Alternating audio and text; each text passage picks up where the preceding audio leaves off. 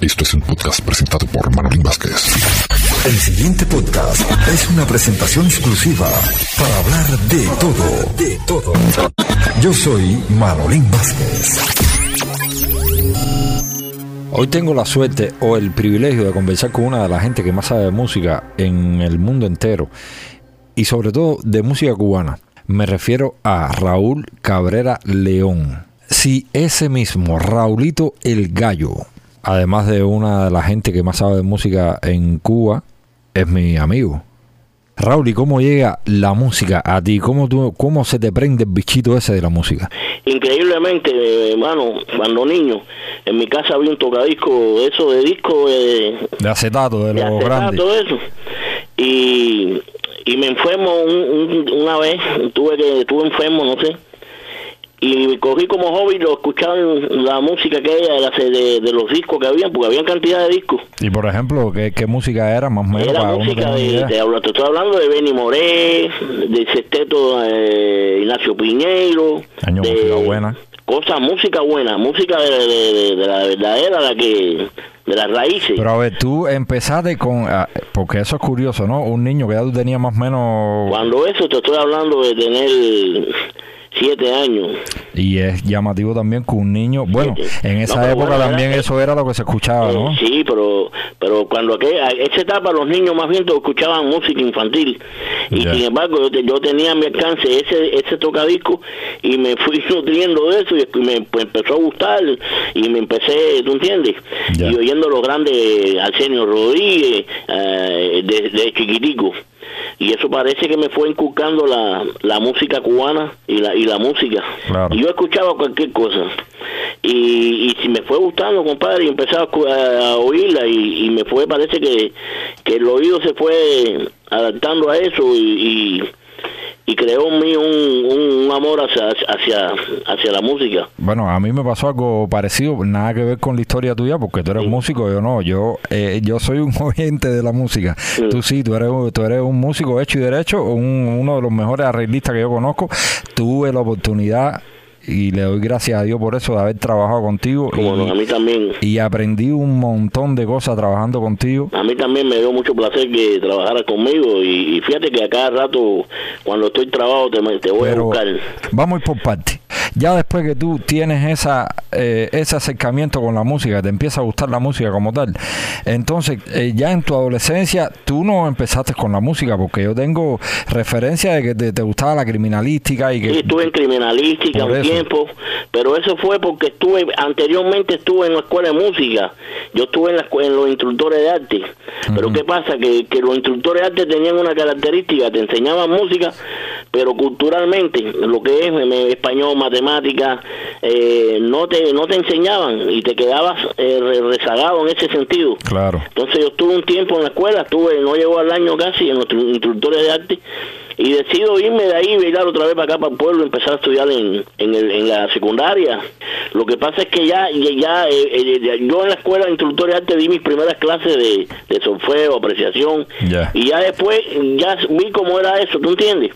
Y seguí yo mismo autodidactamente. eh, Sí, pues eso, eso es otra cosa que la gente no conoce. Tú eres un músico autodidacta y los instrumentos que tú tocas, Sí. lo tocas tú por tu misma preparación sí. y por tu mismo interés de aprender Claro. a tocar esos instrumentos. Es de decir, que, preparación, no te que- voy a pensar. Yo claro, tenía un mínimo porque cuando yo empiezo como profesional, yo empiezo en la escuela de superación de, de, de pero lo que me refiero, Raúl, y Sí. con esto es que tú, tú no eres graduado, por ejemplo, No, que hay no, gente no, por ahí que son graduados de un instrumento. No, no, no, no, No, tú, a ti cuando yo te conocí, yo te conocí como bajista. di clase con Carlos de Puerto, de decirte que uno de los mejores bajistas que había, uno de los más grandes Exacto. bajistas que había aquí. Pero a veces, a veces no hace falta la etiqueta, porque a veces la gente se centra un poco en la etiqueta y decir, no, es que fulano es graduado en tal cosa, y a veces eso Sí. no hace falta tanto, porque mira, tú mismo que eres un tipo autodidacta, que tú no solamente bajo, tú tocas cualquier cosa, tú tocas lo que tú te propongas, tocas tres, tú tocas lo, guitarra, lo No, que te dé la gana. tú sabes por qué yo toco el tres. Sí, sí, claro. Fue casualmente, recuerda que estábamos haciendo una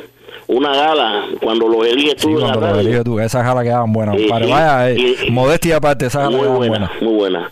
Y no aparecía, íbamos a hacer una gala en homenaje al señor Rodríguez y no aparecía un tercero. y dije, ¿qué va? y Yo ahí mismo, me prestaron claro. un 3 ahí, le metí mano el 3 ahí, y, y las primeras cosas que hice eh, ahí a fuerza. Pero es así, el músico, el músico que de verdad le gusta la música y, y tenga un poco de condiciones, eh, lo que quiera lograr, lo logra. Ahora yo te pregunto, Raúl, ¿y tú crees que para esto hay que nacer o cualquiera que se proponga y con un poco de esfuerzo logra hacer las cosas? Yo pienso, yo pienso que hay que traer algo, hay, hay que dejar un pedacito a Dios.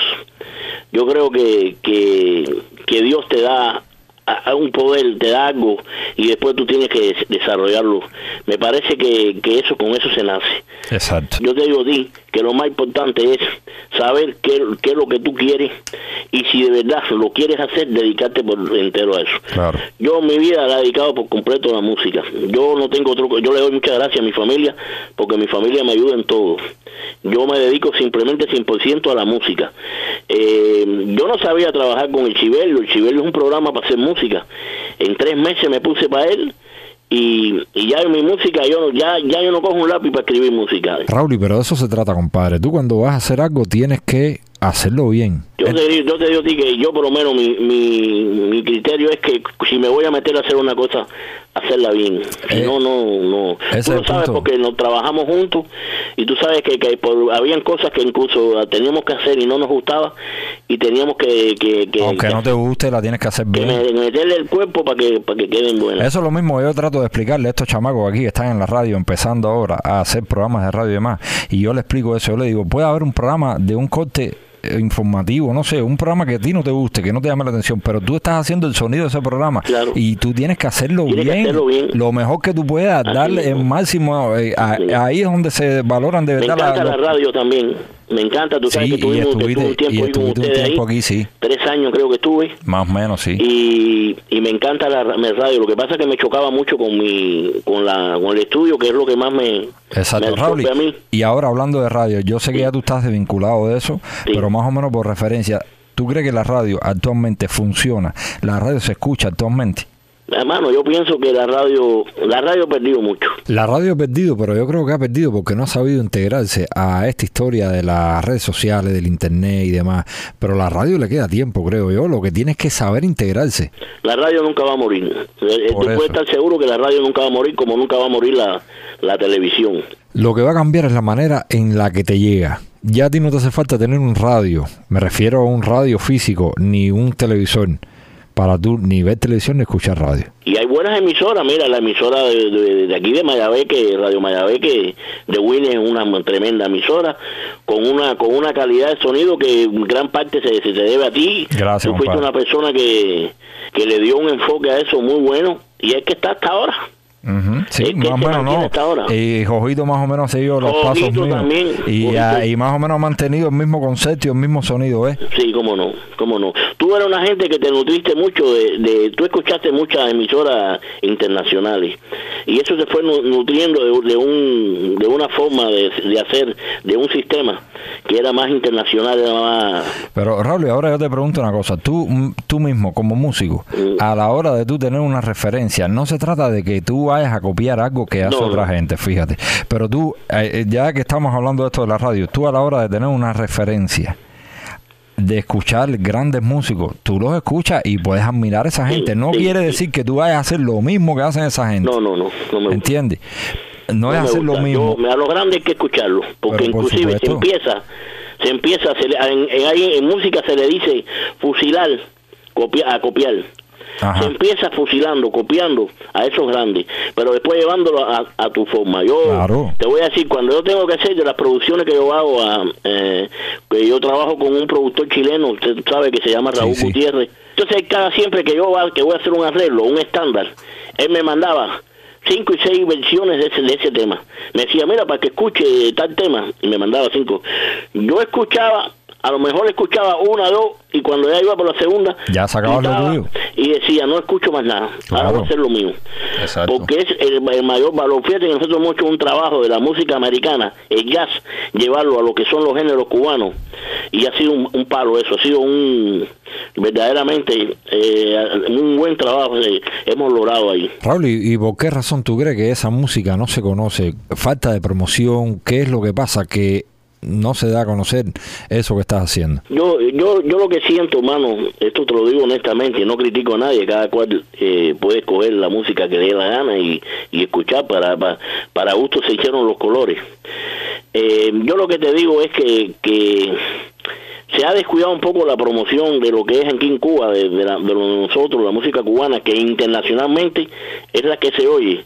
Y se ha promocionado mucha mucha mucha música eh, fácil. ¿A qué Eh, tú le llamas música fácil? yo creo que los avances tecnológicos han hecho que, que cualquiera puede En eso estamos de acuerdo. antes no antes cantaba el que cantaba y antes componía el que componía Pero pasa igual con los arreglos y demás. Tú te sientas ahora con el frutilú, cualquier chamaquito te pone par de compases, te pone par de acordes, qué sé yo, y ya, y hizo una canción de trap. pero pero de eso es lo que pasa eso es lo que pasa mano que, que cualquiera ya con par de acordes eh, entonces la población sobre todo los jóvenes que están saliendo ahora escuchan eso se adaptan a eso quién le quita el reggaetón ahora No. estoy en contra del reggaetón fíjate Sí, No, pero eh, está el reggaetón y el reggaetón mal hecho. Eso, Están, yo, yo he escuchado reggaetones buenos Claro. y, y considero que como ritmo es muy bueno porque funciona con cualquier cosa. Exacto. Tú con reggaetón puedes hacer cualquier la música cubana, ligar con reggaetón es riquísima. Con cualquier cosa, es ¿Tú verdad. El tumpa el tumpa tumpa le vea a cualquier cosa. Eh, ¿Tú entiendes?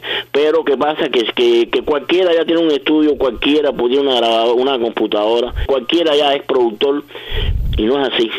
Pero desgraciadamente eso es lo que de- de- se ha hecho que, que baja un poco el nivel pues, el nivel el nivel cultural musical de, de la población. Las escuelas cuando niños se daban clases de música y te ponían a los grandes eh, autores, te ponían a Beethoven, te ponían a Bach, te ponían entonces tú vas adquiriendo una una cultura musical. Claro. ¿Tú entiendes? Y yo, pobre, a mí me gusta mucho la música cubana y me gusta la rumba. Tú sabes que yo tengo un grupo de rumba. Sí, sí, lo sé. lo sé. Eh, la rumba, y hay, que- para, hay, hay para gente que la rumba es cosa baja. Y sin embargo, la rumba eh, la rumba tiene un, un, un concepto, es que yo asemejo la rumba con el jazz. El jazz se basa en la improvisación. Exacto. Y la rumba es igual. Ninguna rumba suena igual. Tú tocas una hora y después tocas otra y no se parecen nada. Es decir, que tocas la misma en otro lugar y no te suena Y no, igual. pero claro, porque es improvisación. Claro. Y, y yo te hablo honestamente, el nivel eh, musical de, de las personas, de los jóvenes, eh, ha, ha bajado. Ha bajado y bastante. Ha bajado, sí, ha bajado. Y hay que defender, mira, países como, como Brasil. Brasil, yo que te llena un estadio una persona, alguien que vaya a cantar música autóctona de su país. Exacto, la samba y demás. Eh, la samba, eh, eh, te llena un estadio. Pon ese esteto nacional aquí en un estadio, para ver si lo va, si llena el estadio. Y entonces ahí te pregunto, ¿tú trabajas para los músicos o trabajas para las personas que no saben de música, para el público en general? Chico, yo, si yo tenía una cosa buena es que yo, yo, yo sé, yo por lo menos me, mido mucho a la hora de, de, sacar la mano eh, con el, con el lápiz. Yo sé cuando hay que apretar un poquito la, el trabajo y cuando no. Yo las cosas populares, mira, estoy terminando ahora el disco este que estoy haciendo en, en Legrén, eh, La Excelencia se llama el disco, con todos los cantantes, está ahí Alain Pérez, está Jaila, que ya Jaila estrenó incluso el tema por, por 23M. Acabo de terminar también el, el, disco este con de Anita, con Big Music, que también estamos en proceso de, de terminación. Y yo sé, yo te hablo honestamente, el, el, el- el disco de Anita es más es un más clasicón, ¿eh? con cuerdas, tiene eh, un cuarteto cuerdas. El disco se va a llamar como un milagro, eh, una canción de, de Juanito Márquez, un gran músico cubano que no es muy conocido, pero es, pero fue un gran músico cubano. Raúl, y precisamente tú, conociendo a tanta gente y tantos músicos renombrados y famosos que te conocen a ti, ¿por qué razón tú sigues aquí en Guine y no, eh, no tratas de ampliarte o buscarte un lugar donde te pueda, te sea más factible todo, ¿ves? Yo, yo verdaderamente he sido una persona, hermano, que, que debido a mi arraigo aquí a la- al pueblo y a mi, yo tuve muchas posibilidades. Lo sabemos. Inclusive tuve posibilidades de tocar con Bambam, fíjate, porque cuando ya Formel no, no estaba, no, no iba a seguir tocando un Bambam, y nosotros estábamos trabajando cuando que yo tenía Habana City Sí. y, y, y trabajamos con el sonido de, de Bam Bam. Y mira que esa gente me dieron, yo dije, no, chico, ¿tú sabes por qué? Porque es que yo toda una vida he hecho mi música y a mí me gusta hacer lo, lo mío. Pero igual, yo creo que los músicos a ti te conocen y bastante. yo te voy a decir, a mí en lo que es popular, popular, yo no lo soy. Pero sin embargo, los músicos me, conocen. Eh, Tú te imaginas, eh, Emilio Vega, que es un productor de que reconocido. Sí, sé quién es, quién es. Y sin embargo, trabajó en mi disco como músico y se plegó a mí. Vaya, me, se, me daba hasta pena porque me decía maestro, maestro. y y, y trabajó un muchacho que es, que es músico de él, saxofonista, que es nuevo, que se llama Pablo Cruz. Hermano, ese chiquito es un genio, tocando el saxofonista. Toca todos los saxofones, toca flauta. Eh, tocó, eh, grabó conmigo también un muchacho que se llama Héctor, Héctor Quintana, que era de, de la Big de, de Joaquín Betancourt. Sí son genios. Estás mencionando nombres, supernombres de gente que son espectaculares. Esos músicos son genios. Pero eso los conocemos tú y yo, Raulito. La gente, a lo mejor que este, que le mencionamos a Joaquín Betacún. Hay una cantidad de músicos buenos en este país, están saliendo de la escuela, muchachitos, esto. La pianística cubana es buenísima, importantísima. Ahora mismo en Cuba hay una cantidad de pianistas buenos, que es increíble eso.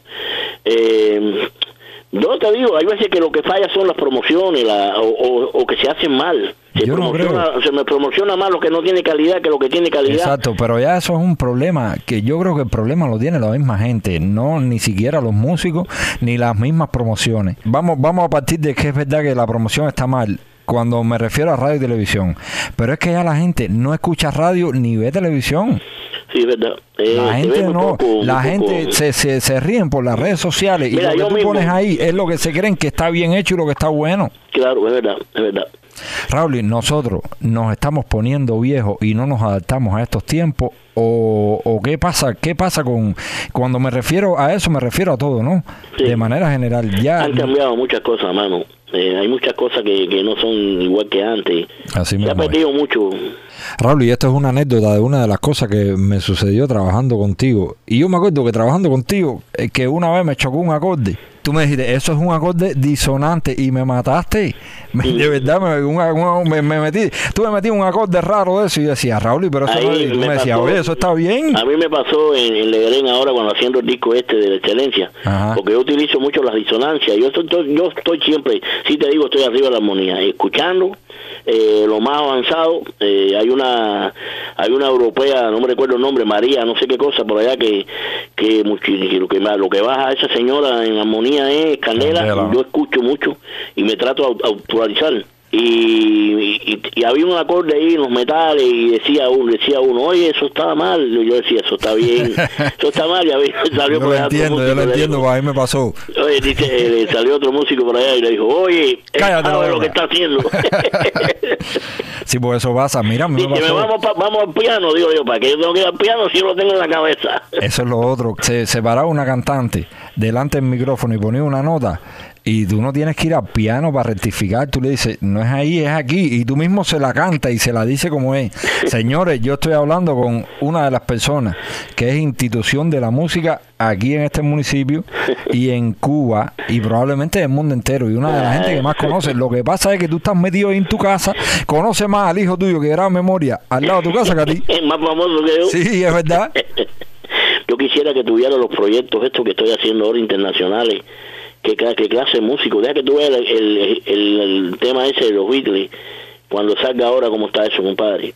Está muy bueno. Pablo, y mira que se han hecho cosas de los Beatles. Utilicé a, a 120. Tengo una entrevista, ya la tengo a palabra con él y en estos días sale. Papito es mi, Me gusta mucho socio. 120. Mira, déjame decirte una cosa. Empieza una rapera americana que la conseguimos. tú sabes, por el mundo se buscan las cosas. Sí. Y después sigue él. Tremendo swing, tremendo swing. Después Eddie allá de, de Miami, Eddie, Eddie de Gama. Sí, sí. Eh, trompeta que, que estaba antes con, con Alberto Álvarez aquí, con un juego de mano. lo que puso fue, ahí tengo a Eduardo Ramos también. Pablo, pero hazme llegar todas esas musiquitas. y yo las voy proponiendo aquí en mi boca y voy dejando caer cositas y la gente va conociendo. Eduardo Ramos hizo un solo, hermano. Ya, lindísimo. Si nos seguimos hablando, nos metemos dos horas. No, porque tú eres comunicativo y tú sabes. ¿Te recuerdas el trabajo que hicimos con Omi? Sí, claro. ¿Qué clase de trabajo, más? Coño, pero si eso lo, lo tengo ahí como una joyita que de las que hicimos, el la tema verdad. que ese muchacho Removiendo el piso. Removiendo- Esa canción yo la incluso- tengo ahí como una joyita, ahí guardadita. que él lo escuchó incluso, me dijiste que quería, que él iba a hacer el tema ese con, con Mar, Mar Anthony. Sí, pero al final eso parece se enfrió, Sí, eso no... Y que iba a poner el coro que le pusimos nosotros. Ese coro tenía buena timba, ese coro No, estaba bueno. ese Además, la- mira, la- yo le voy a decir una cosa.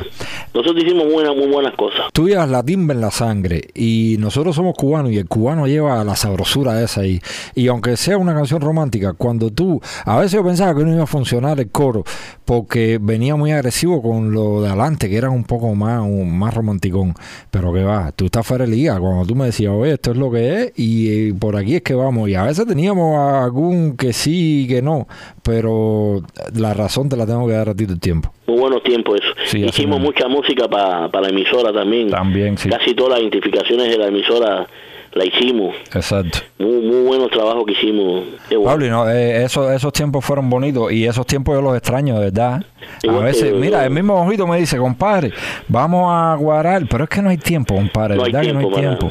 Y me no dice, vamos a guardar, y, y tú no sabes la cantidad de ideas que nosotros tenemos en la cabeza, que pudiéramos plasmarla en hecho, Así mismo, hermano. pero no tenemos tiempo. No hay tiempo para nada. Pablo, y de verdad, Eh, ser tremendo gusto haber hablado contigo un ratico, no, hermano. igualmente, hermano. Y yo. Tú sabes que te tengo un aprecio del carajo. No, igual que yo también. Y aunque a veces nos pasemos tiempo sin hablar y sin, eh, pero eh, tú eres una de las gente de las que yo me acuerdo. Tú te portaste muy bien. Y te, y y te portas cada vez que te digo, oye, no inventa, pero tú vienes. Claro, compadre, con la gente que son buenas contigo, Mm. tú tienes que tratar de, no sé, de resolver mientras tú puedas. Y además, yo, tú eres buena gente Sí, y tú somos, también lo eres, claro que sí. y somos gente que estamos en la misma historia y haciendo cada cual lo suyo, ¿no? Pero bueno, Sí, dale, mi hermano, Cuídate te quiero. Dale, dale, chao. Esto es una transmisión presentada por Manolín Vázquez. Nos volveremos a encontrar en la próxima edición.